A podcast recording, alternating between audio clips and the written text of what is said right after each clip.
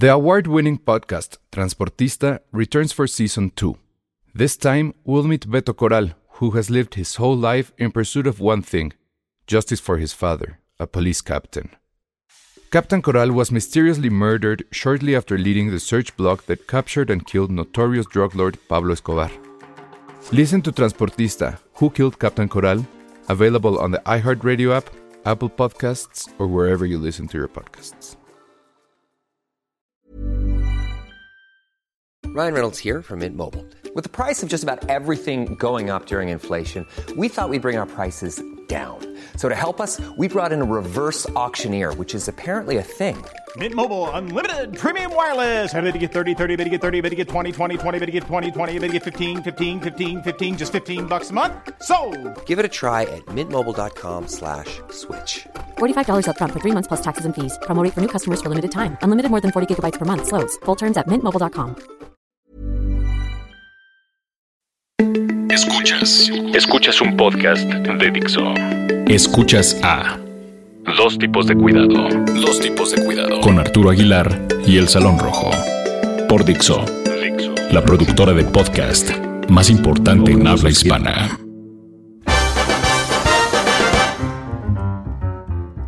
Hola, ¿cómo están? Bienvenidos a esto que es Dos Tipos de Cuidado, el podcast de cine aquí en Dixo. El podcast que ya bebe cerveza Nochebuena Sí. porque ya estamos navideños. Ya sabemos que es Navidad y ¿saben por qué? Porque ya hay cerveza Nochebuena que debería de ser patrocinador. Oficial de Dos Tipos de Cuidado. Sea, acabamos de meter un golazo ahí. Pero es para invitarlos. Ojalá Dani no escuche esto. A los del grupo Cuauhtémoc Moctezuma. Sí, señores, ustedes eh, le dan nuevo brío a este programa. A esta época. Y bueno, pues ya escucharon, está ahora sí en vivo y en directo. Bueno, la, la semana pasada fue en vivo, pero. Pero no en- no en pero, directo. Pero desde una tumbona ahí en. Desde ¿cómo se una locación remota pegada Al, al, al mar. Al mar. En Los Cabos. Con las eh, palmeras borrachas de sol. ¿Qué tal te ¿Qué fue en Los? Cabos? A ver, voy a hacerte una entrevista muy profesional. Eh, ¿Pediste room service? Una vez nada más, pero la neta porque estaba súper caro el hotel, entonces no valía la pena porque no había viáticos, entonces no, pues ahí se iba todo, mal. mano. Sí. Ah, este, ¿Entrevistaste a Liam Neeson?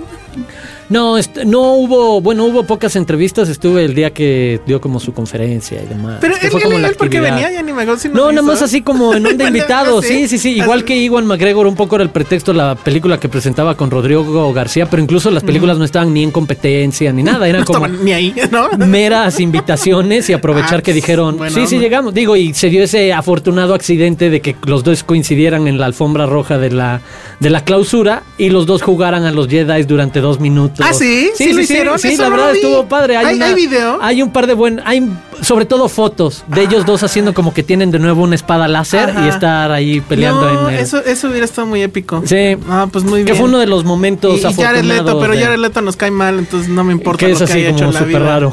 Sí, babyface. Y esos fueron los highlights, la verdad, La del festival. Sí, creo que eh, más allá de lo de industria, que no es una cara atractiva para nada de un festival y se mueve en otra parte lo, lo que puede apoyar a nivel de distribución y producción, dan bastante dinero a proyectos que se están desarrollando que todavía no se filman o proyectos que están en postproducción, que necesitan todavía, ya sabes, mezcla de color o de audio y entonces que reciben dinero por ahí. O hay una parte que mucha gente no conoce.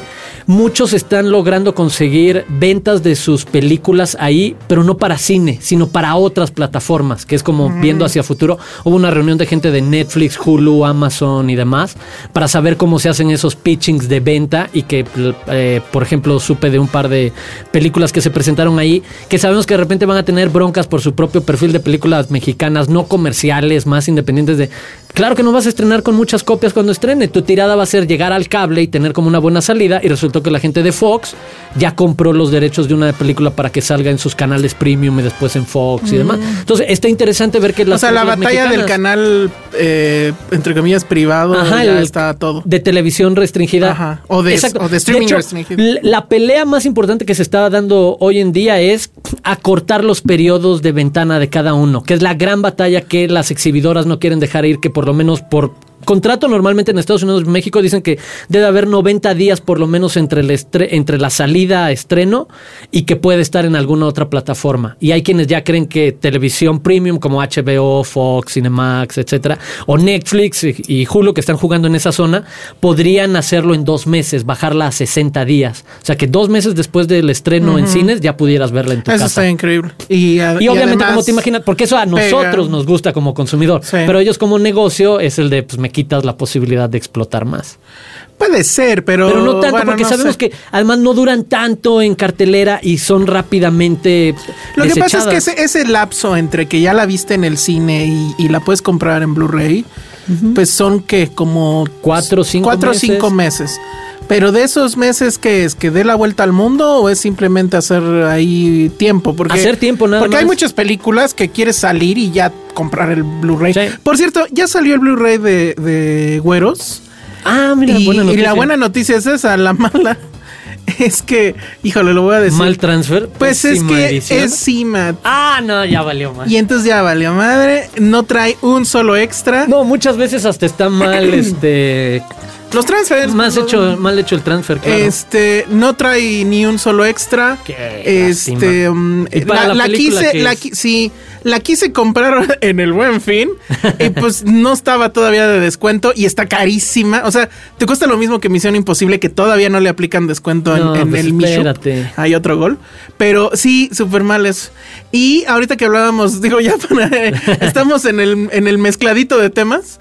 eh, se me ocurrió así en serio porque no mm, lo que estaba haciendo implicaba que tenía que probar una tele. Entonces se me ocurrió poner claro video y se me ocurrió poner la serie nueva de eh, Sariñana. O sea, la buena noticia es claro video ya se está peleando al tú por tú con Netflix Con pro- con producciones y locales. está haciendo producciones locales propias, exclusivas.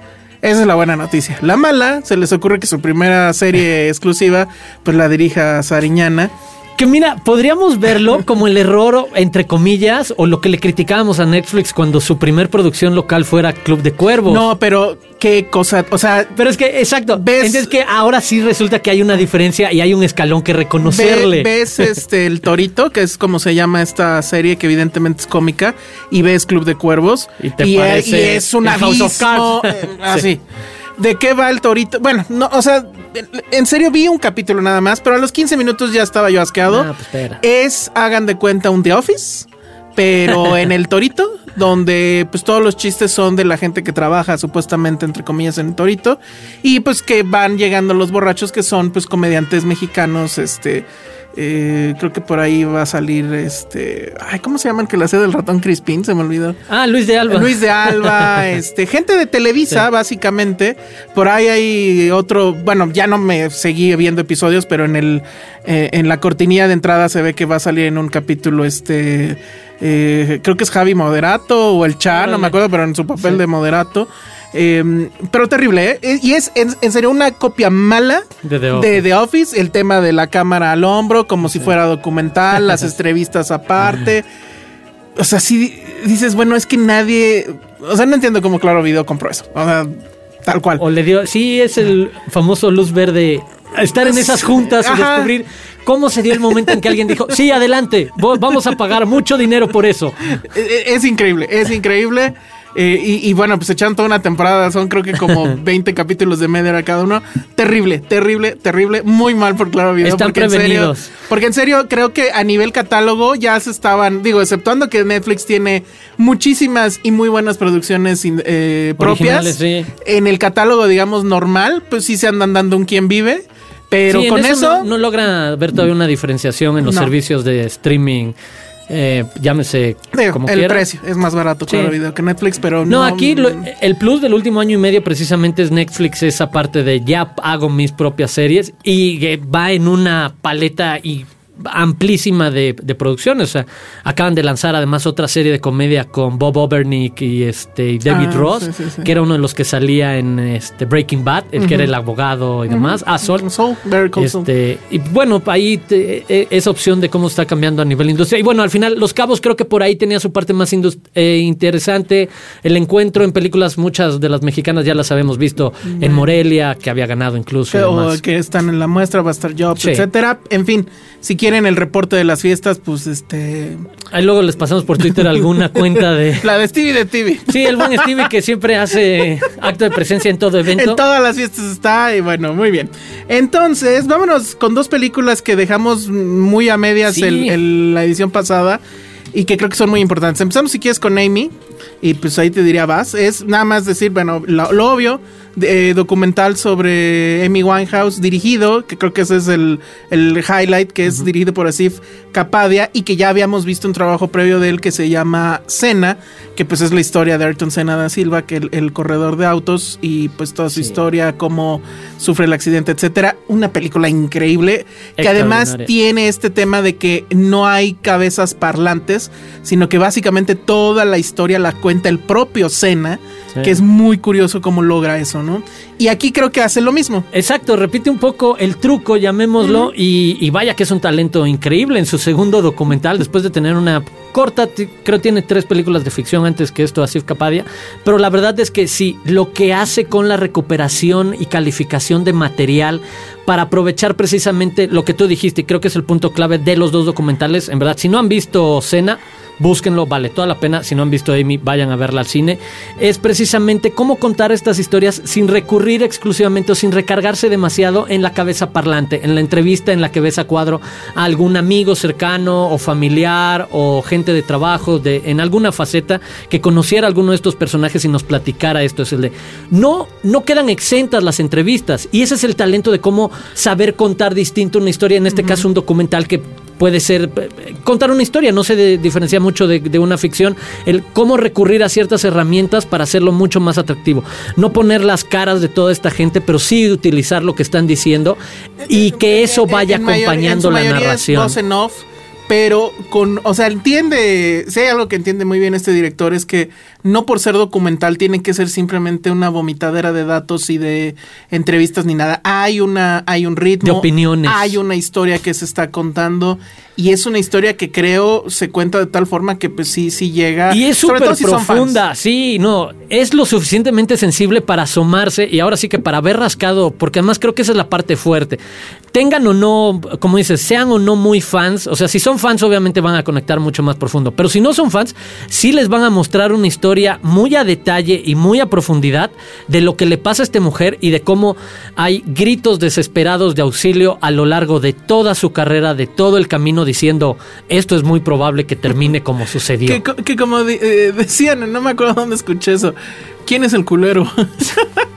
y pues hay dos, ¿no? Sí, su Que papá es el uno papá de es ellos, uno de ellos, cabrón, o sea. y el otro, pues el novio, ¿no? Sí, sí, sí. Pero pues decían, bueno, el novio pues ya venía dañado de antes. Sí, él ¿no? también es un atascado de lo peor, entonces como que entiendes ahí las dos necesidades que se encuentran, pero es eso, es cómo saber contar una historia y cómo creo que además un valor agregado que pondría yo es la manera en la que utiliza las letras como si fueran la expresión de una entrevista más y convertir partes de letras en mensajes visuales, ponerlos escritos en pantalla Las- los lyrics, y las que letras, te complemente algo que estaba viviendo diciendo, te lleva a ese momento de, güey, esta mujer en serio sí tiene todo ese perfil de cantante de blues, de rhythm and blues, de jazz del siglo pasado, de los 30 o 40, sufrida, eh, entregada a los excesos, a las drogas, a la vida, a la propia música, y que se confesaba, lo que le estaba pasando estaba en cada una de esas letras, y sí dices, ay, güey, no nos estábamos dando cuenta de, en serio, lo, Lo que mucho que está compartiendo. Gran momento cuando vemos cómo graba Back to Black. Sí. Que es, es en serio eh, muy mágico, creo.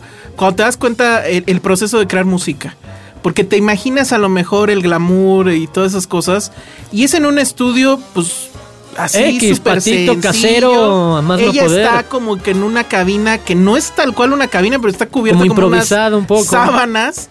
Y ahí en un cuartito con un... No, ni cuartito, es un huequito ahí, el micrófono y, y empieza a cantar eh, el- la... Sí. Pues la que iba a quedar en la impresión final de eh, Back to Black o como se llame. Y lo que dices, ¿de dónde es viene increíble. esa inspiración? De, de zonas, la parte artística que, que te invita a este tipo de perfil de gente de música, de, la tienen que sufrir para compartir. No son gente que escriba o ve- su creatividad venga de, ay, qué bueno, lo que dices, qué bonito es el glamour y la vida no. y, y los excesos y demás. No, entre más la pases jodido, más hay algo dentro de ti que quiere compartir y resulta que tiene una salida creativa impresionante. Escritores malditos les llamarían Sí, si esto fuera literatura. totalmente.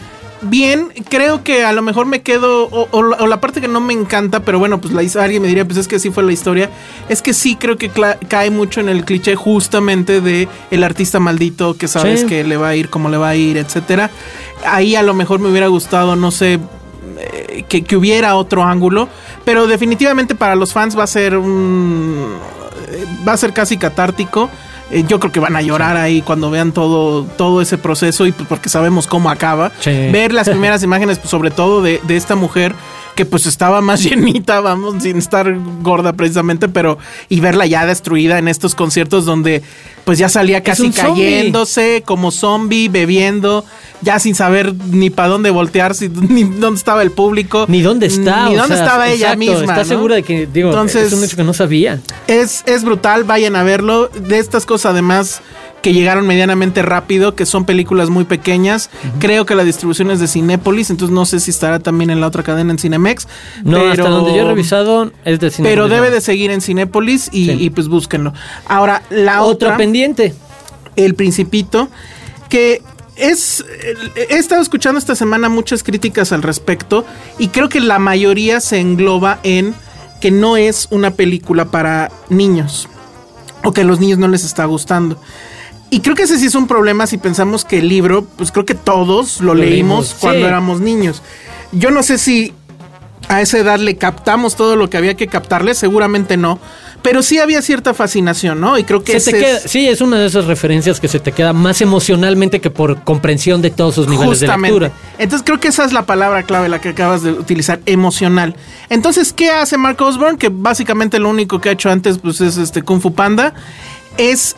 eh, no- Everybody's Kung Fu. Fighting. Ya ya está haciendo Kung Fu, eh, Arturo. Eh, eh, ¿Qué es lo que hace? No hace una adaptación del libro. Lo que hace es básicamente un homenaje al libro. Y lo que va a intentar preguntar o, o contestar esta película es: ¿cuál es la, la, mm, la emoción o cuál es la experiencia que puede tener un niño cuando ve por primera vez, cuando lee por primera vez El Principito? Y entonces es una película que está partida en dos. Empieza con una historia que no es del texto original, por supuesto, de una niña que vive en un suburbio donde todo es gris, donde todo es mecánico, con su mamá sumamente controladora que eh, le tiene planeado todo un scheduling de vida, por así decirlo, donde las horas y los minutos están marcados y predefinidos. Todo esto para que llegue ella a eh, ser aceptada en una escuela, suponemos, muy importante y que le aseguraría un futuro exitoso, que pues exitoso entre comillas, porque ese es la primer tema de qué es el éxito. Y eh, su vecino, que eh, pues es el único que tiene una casa que no es igualita a todas las demás, sino que es una casa de madera, que tiene una casa del árbol y que tiene aves y que los árboles crecen como quieren y no así podados cuadraditos como en toda la colonia, pues empieza a hacer amistad con esta niña porque pues se le hace horrendo verla ahí encerrada con estos libros que pues no son de literatura, sino de ciencia y demás, y, y, y, y ensimismada en las matemáticas, etcétera, y le empieza a mostrar o le empieza a platicar lo que a él le sucedió en algún momento, que no es más que darle páginas del libro del Principito. Este viejito, pues obviamente es el aviador, el famosísimo aviador, el que dibujaba eh, boas eh, comiéndose elefantes y que todo el mundo le decía que eran sombreros. Y bueno, pues de ahí la animación cambia y ya no es animación por computadora, ya no es esta animación fría, sino es una animación en papel maché y demás que eh, pues obviamente es fabulosa, que espero no esté ayudada, por cierto, de la computadora. Y a mí me parece que justo eh, cumple bien como homenaje. Cae al, al final, porque al final creo que abandona esa parte de homenaje y empieza a fanear. Y a fanear muy barato, porque juega con el tema de, bueno, ¿qué pasó? Ah, ¿Qué habrá pasado con el principito, no? Y, Ah, no. y etcétera, etcétera. No les voy a spoilerar, aunque la verdad lo que sucede o lo que se ve, pues está bastante chafa, pero creo que como homenaje ¿Qué funciona necesidad bien. de esa parte? ¿Qué necesidad de hacerle al- está bueno, a- exacto. a la secuela? Un del- homenaje al significado que tiene, lo que dices, al descubrimiento de ese mundo de chavito y demás, pero ah, sí, la pregunta un poco inútil de ¿y qué pasó después con el principito? Ajá, de- sí, que es jugar a la secuelitis, Sí, ¿no? sí. Entonces, Sí, que y creo que en echarlo a este perder. bastante, porque el texto no pues es de esos textos que no deberían de tocarse.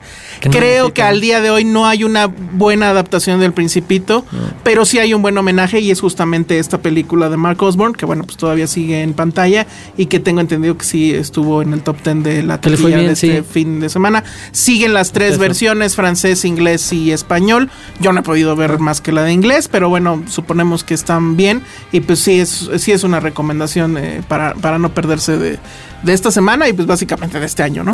y ahora pues vámonos a los estrenos, que la verdad es que yo nada más vi uno, pero igual me lo Vas. aguanto. Sí, de una vez. ¿Es el choncho o, no- o lo Pues lo es el guardamos? choncho en Es el choncho en teoría, exacto. comillas, comillas. Como si el quieres, vámonos con Black Mass, que es pues el... Es el choncho entre comillas. Es el Pero otro la, la pregunta es, y ahí tú dime porque no lo he visto, ¿es el regreso de No, Johnny Depp o no. ya lo perdimos para siempre? No, creo que es un pequeño regreso, pero no el regreso que todo mundo, hasta podríamos decir, nos gustaría. Porque creo que todos tenemos cierta empatía por el actor Johnny Depp y por su primera etapa, sobre todo en papeles mucho más arriesgados, mucho más atípicos, antes de toda esta saga de los Piratas del Caribe y demás. Que qué bueno que le hizo justicia a la revolución a un actor así que tuviera una franquicia exitosa económicamente, pero la verdad es que después de lo que había hecho, sobre todo con Tim Burton y otros registros, siempre se, se, se manifestó como un actor interesante. Creo que es un buen regreso a otro registro de papeles que lo invitan a lucir un poco más, pero si habíamos visto, por ejemplo, Donnie Brasco, ya vimos una mucho mejor interpretación de él en un mismo contexto, en este universo de policías y ladrones y mafia y secretos y te voy a traicionar y te voy a... Basado en una historia real. Basado en una historia real. En este caso es la de James Whitey, que es este James Whitey Bulgar, que es eh, por la mayor cantidad de tiempo el criminal que estuvo en el top de buscados por el FBI en Estados Unidos, si no eras Osama Bin Laden. O sea, fuera de Osama Bin Laden los últimos 15 años, del Era él. 9-11 obviamente para acá, él era el que estaba siempre en, en- en el punto. Y la historia es precisamente como este criminal de poca monta en Boston aprovechó un contexto y una ayuda, ahora sí que una pequeña... Pues ni, ni siquiera es tregua, es más bien se pusieron de acuerdo y empezaron a trabajar juntos la policía y este criminal, porque en ese momento la policía, tanto local de Boston como el FBI, tenían como única prioridad deshacerse de la mafia rusa y de la mafia italoamericana y eran como los grandes bloques que querías destruir.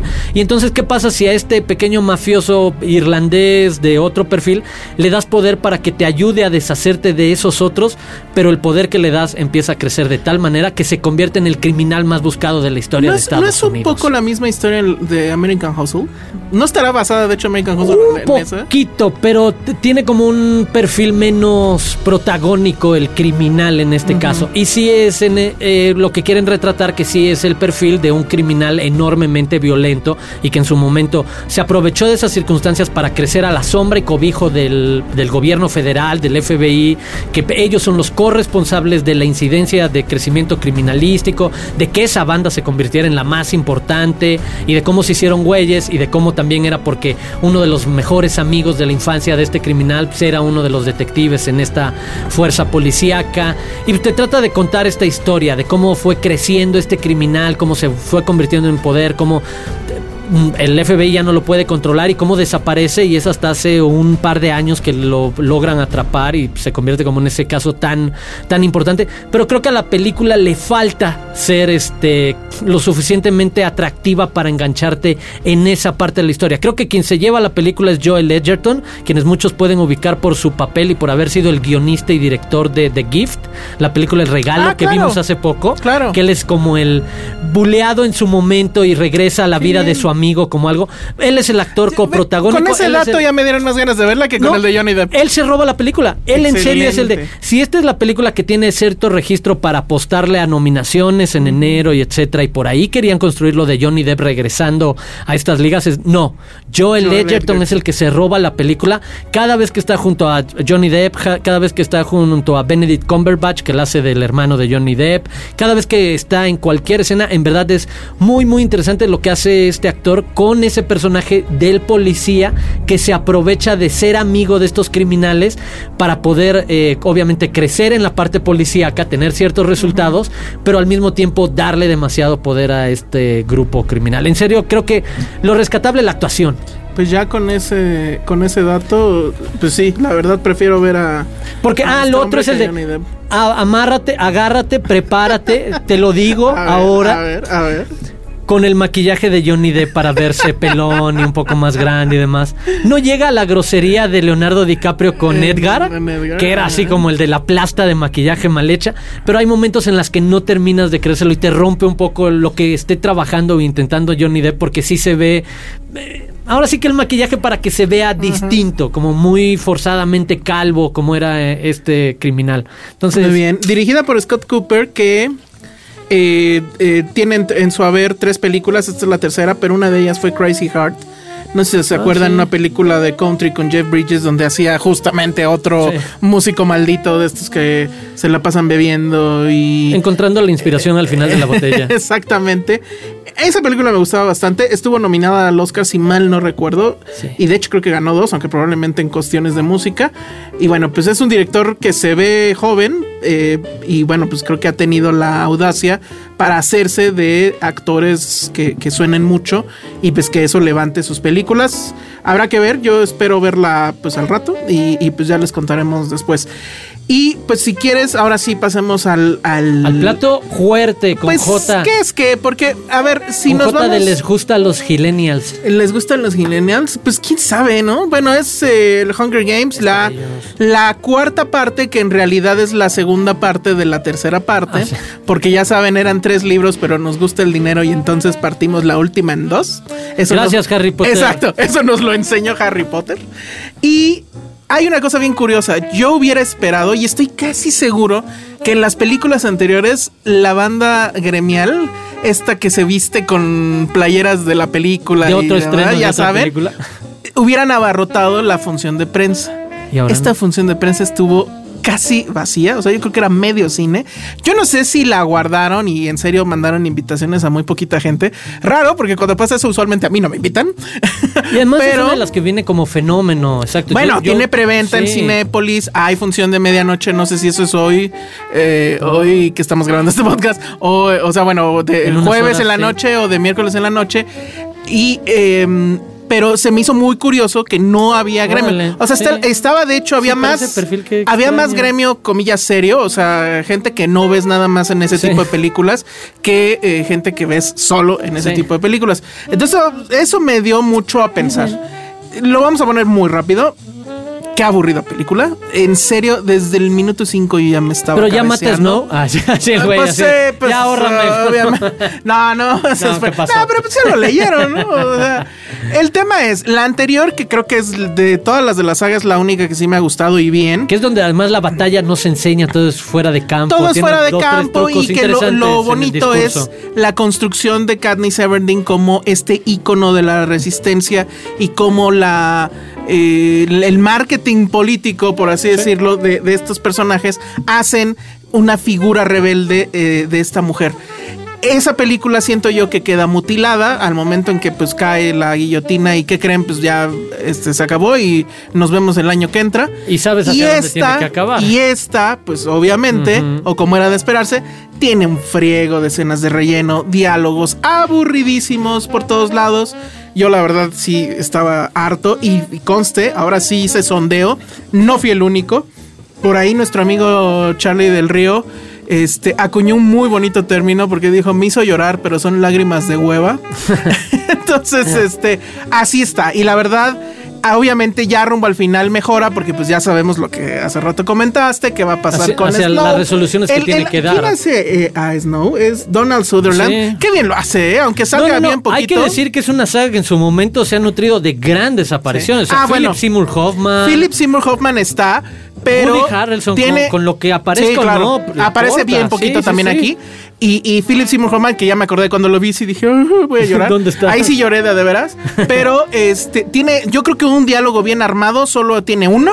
Y lo demás es como de, a ver, búscate stock footage, ¿no? Y, y sale ahí así nada más como que volteando y haciendo, mmm, interesante, ¿no? Y ya, y así, o sea, hay un chorro de footage así donde nada más casi voltea y, "Mm". o sea, que de que se ve que pues ya Sí, no el pudo grabar. de ¿no? reacción. Ajá, ajá, exacto, exacto. Entonces, este, Sí. agarraron eso porque pues ya no algo y estaba. nada más Philip Seymour Hoffman le reacciona "Mm". así, Estoy "Mm". seguro que eso ha pasado en Los. Simpsons. Así que, "Mm", ajá, y ya, eso es todo lo que sale. Qué cosa tan más terrible. Habrá que ver cómo lo reciben los fans, pero si nos vamos, insisto, al termómetro del gremio, que el gremio pues Ya le encanta ese tipo de películas. muy poca gente en la función, nada de, de emoción ni mucho menos. Me tendré que echar la última para No, como acordarme pues un poco, sí, es que sí la tengo como... Igual vela a ver con fans, porque igual ellos le meten Sí, emoción, exacto. ¿no? Porque sí, la exacto, verdad a ver si acá. el fan sí se emociona. Y conozco un par de amigas que son muy fans, Muy les voy a decir a ver si en unas... Y Pero para pues ahí cerrar, está.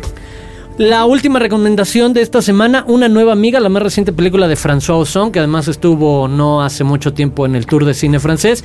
Y curiosamente se suma, y esto confirma, si el otro día, y estoy totalmente de acuerdo con lo que decías, este es el año de los espías y de las misiones y demás, este también va a ser el año de las películas de transgénero. O sea, si, las si las series ya se empezaron a, a ni- a asomar, definitivamente el cine ya puso el pie y es el de, oye, también me voy a subir al tren, de buena manera o de mala manera, porque ahí viene el caso de Hollywood muy por encima y ligero con lo de este Eddie Dramamine, como tú bien lo has bautizado con The Danish Girl, y otras historias que tienen como este registro precisamente interesante.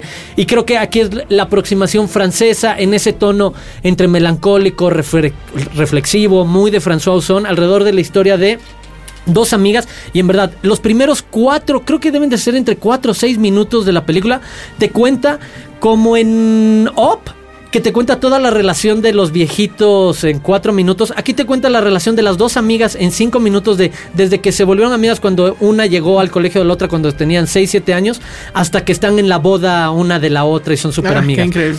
Terminas, no les echo a perder nada porque esta es la premisa. En esos seis minutos te enteras que la amiga güera, y la otra es pelirroja, que la güera este, va a fallecer por una enfermedad. Y lo último que le pide a la amiga es, por favor, encárgate de mi hijo y de mi esposo. Es lo último que te encargo. Y la amiga, después de hacer todo este, en los primeros cinco minutos, loco. este recuerdo que es cuando está en el funeral y das este speech o discurso sobre alguien que es mucho más acostumbrado en Estados Unidos y en Europa.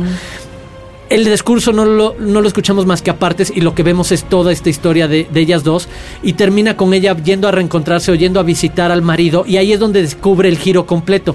El marido confiesa que a la esposa en algún momento le reconoció que le gusta vestirse de mujer ocasionalmente y que después del fallecimiento de la esposa, cuando trataba de alimentar a la bebé, que, que estaba triste y extrañaba a la mamá, el contacto, Pues se, se le ocurrió ponerse un vestido porque olía a la mamá el perfume y la niña empezó a comer. Y entonces empezó ajá, a alimentar ese otro lado de, ah, mira, lo había negado, ella me lo había aceptado, pero lo tenía escondido, vestirme como mujer y la amiga se convierte en el pretexto para asomarse a descubrir ese lado que tenía guardado de y ahí no nada más es homosexualidad, sino transgénero completo de cómo me siento en otra piel y qué quiero descubrir al respecto y hasta dónde puedo llegar, porque además ahí la película se asoma tu primera salida de shopping o la primera salida a un centro comercial ya como mujer y con zapatillas y si te ve alguien en el, en el elevador y te hace plática y tendrías que cambiar tu registro de voz y te pones nervioso, va para allá. Entonces todo ese descubrimiento de esta otra faceta,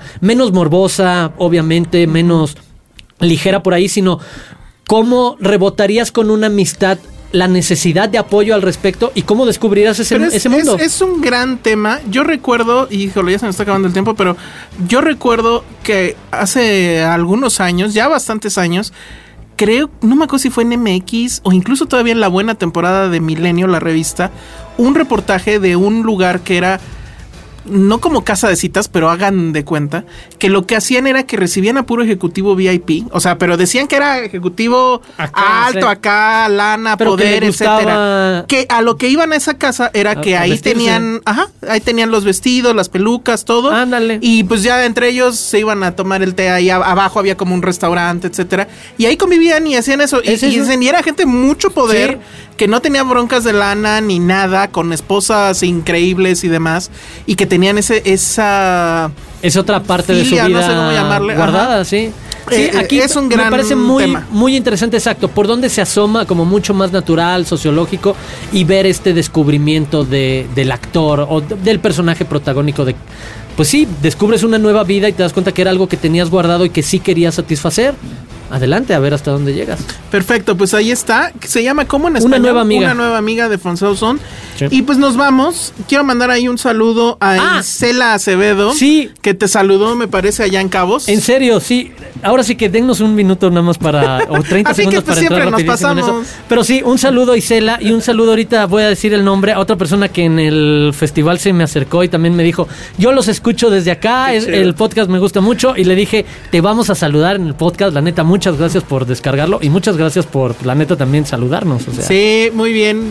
Aquí eh, nos ponen que a ver si para el próximo festival lo hacemos allá. Pues ya saben, en mi caso, de quién depende.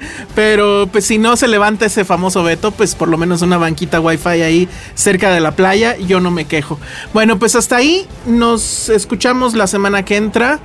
Ya falta prácticamente un mes. Para cuando escuchen esto va a faltar menos de un mes para el estreno de Star Wars. Arturo ya quiere hacer ahí un spoiler y ya tiene toda una teoría de ya qué empecé va a, pensar qué puede pasar y no quiero echarse Yo no quiero escuchar ya nada. Ah, no lo encuentro, pero en serio, un mil, un agradecimiento a este cuate que, que nos saludó. Perfecto, muy bien, pues nos escuchamos la próxima semana. Síganos en arroba Aguilar Arturo y arroba el Salón Rojo. Hasta luego, bye.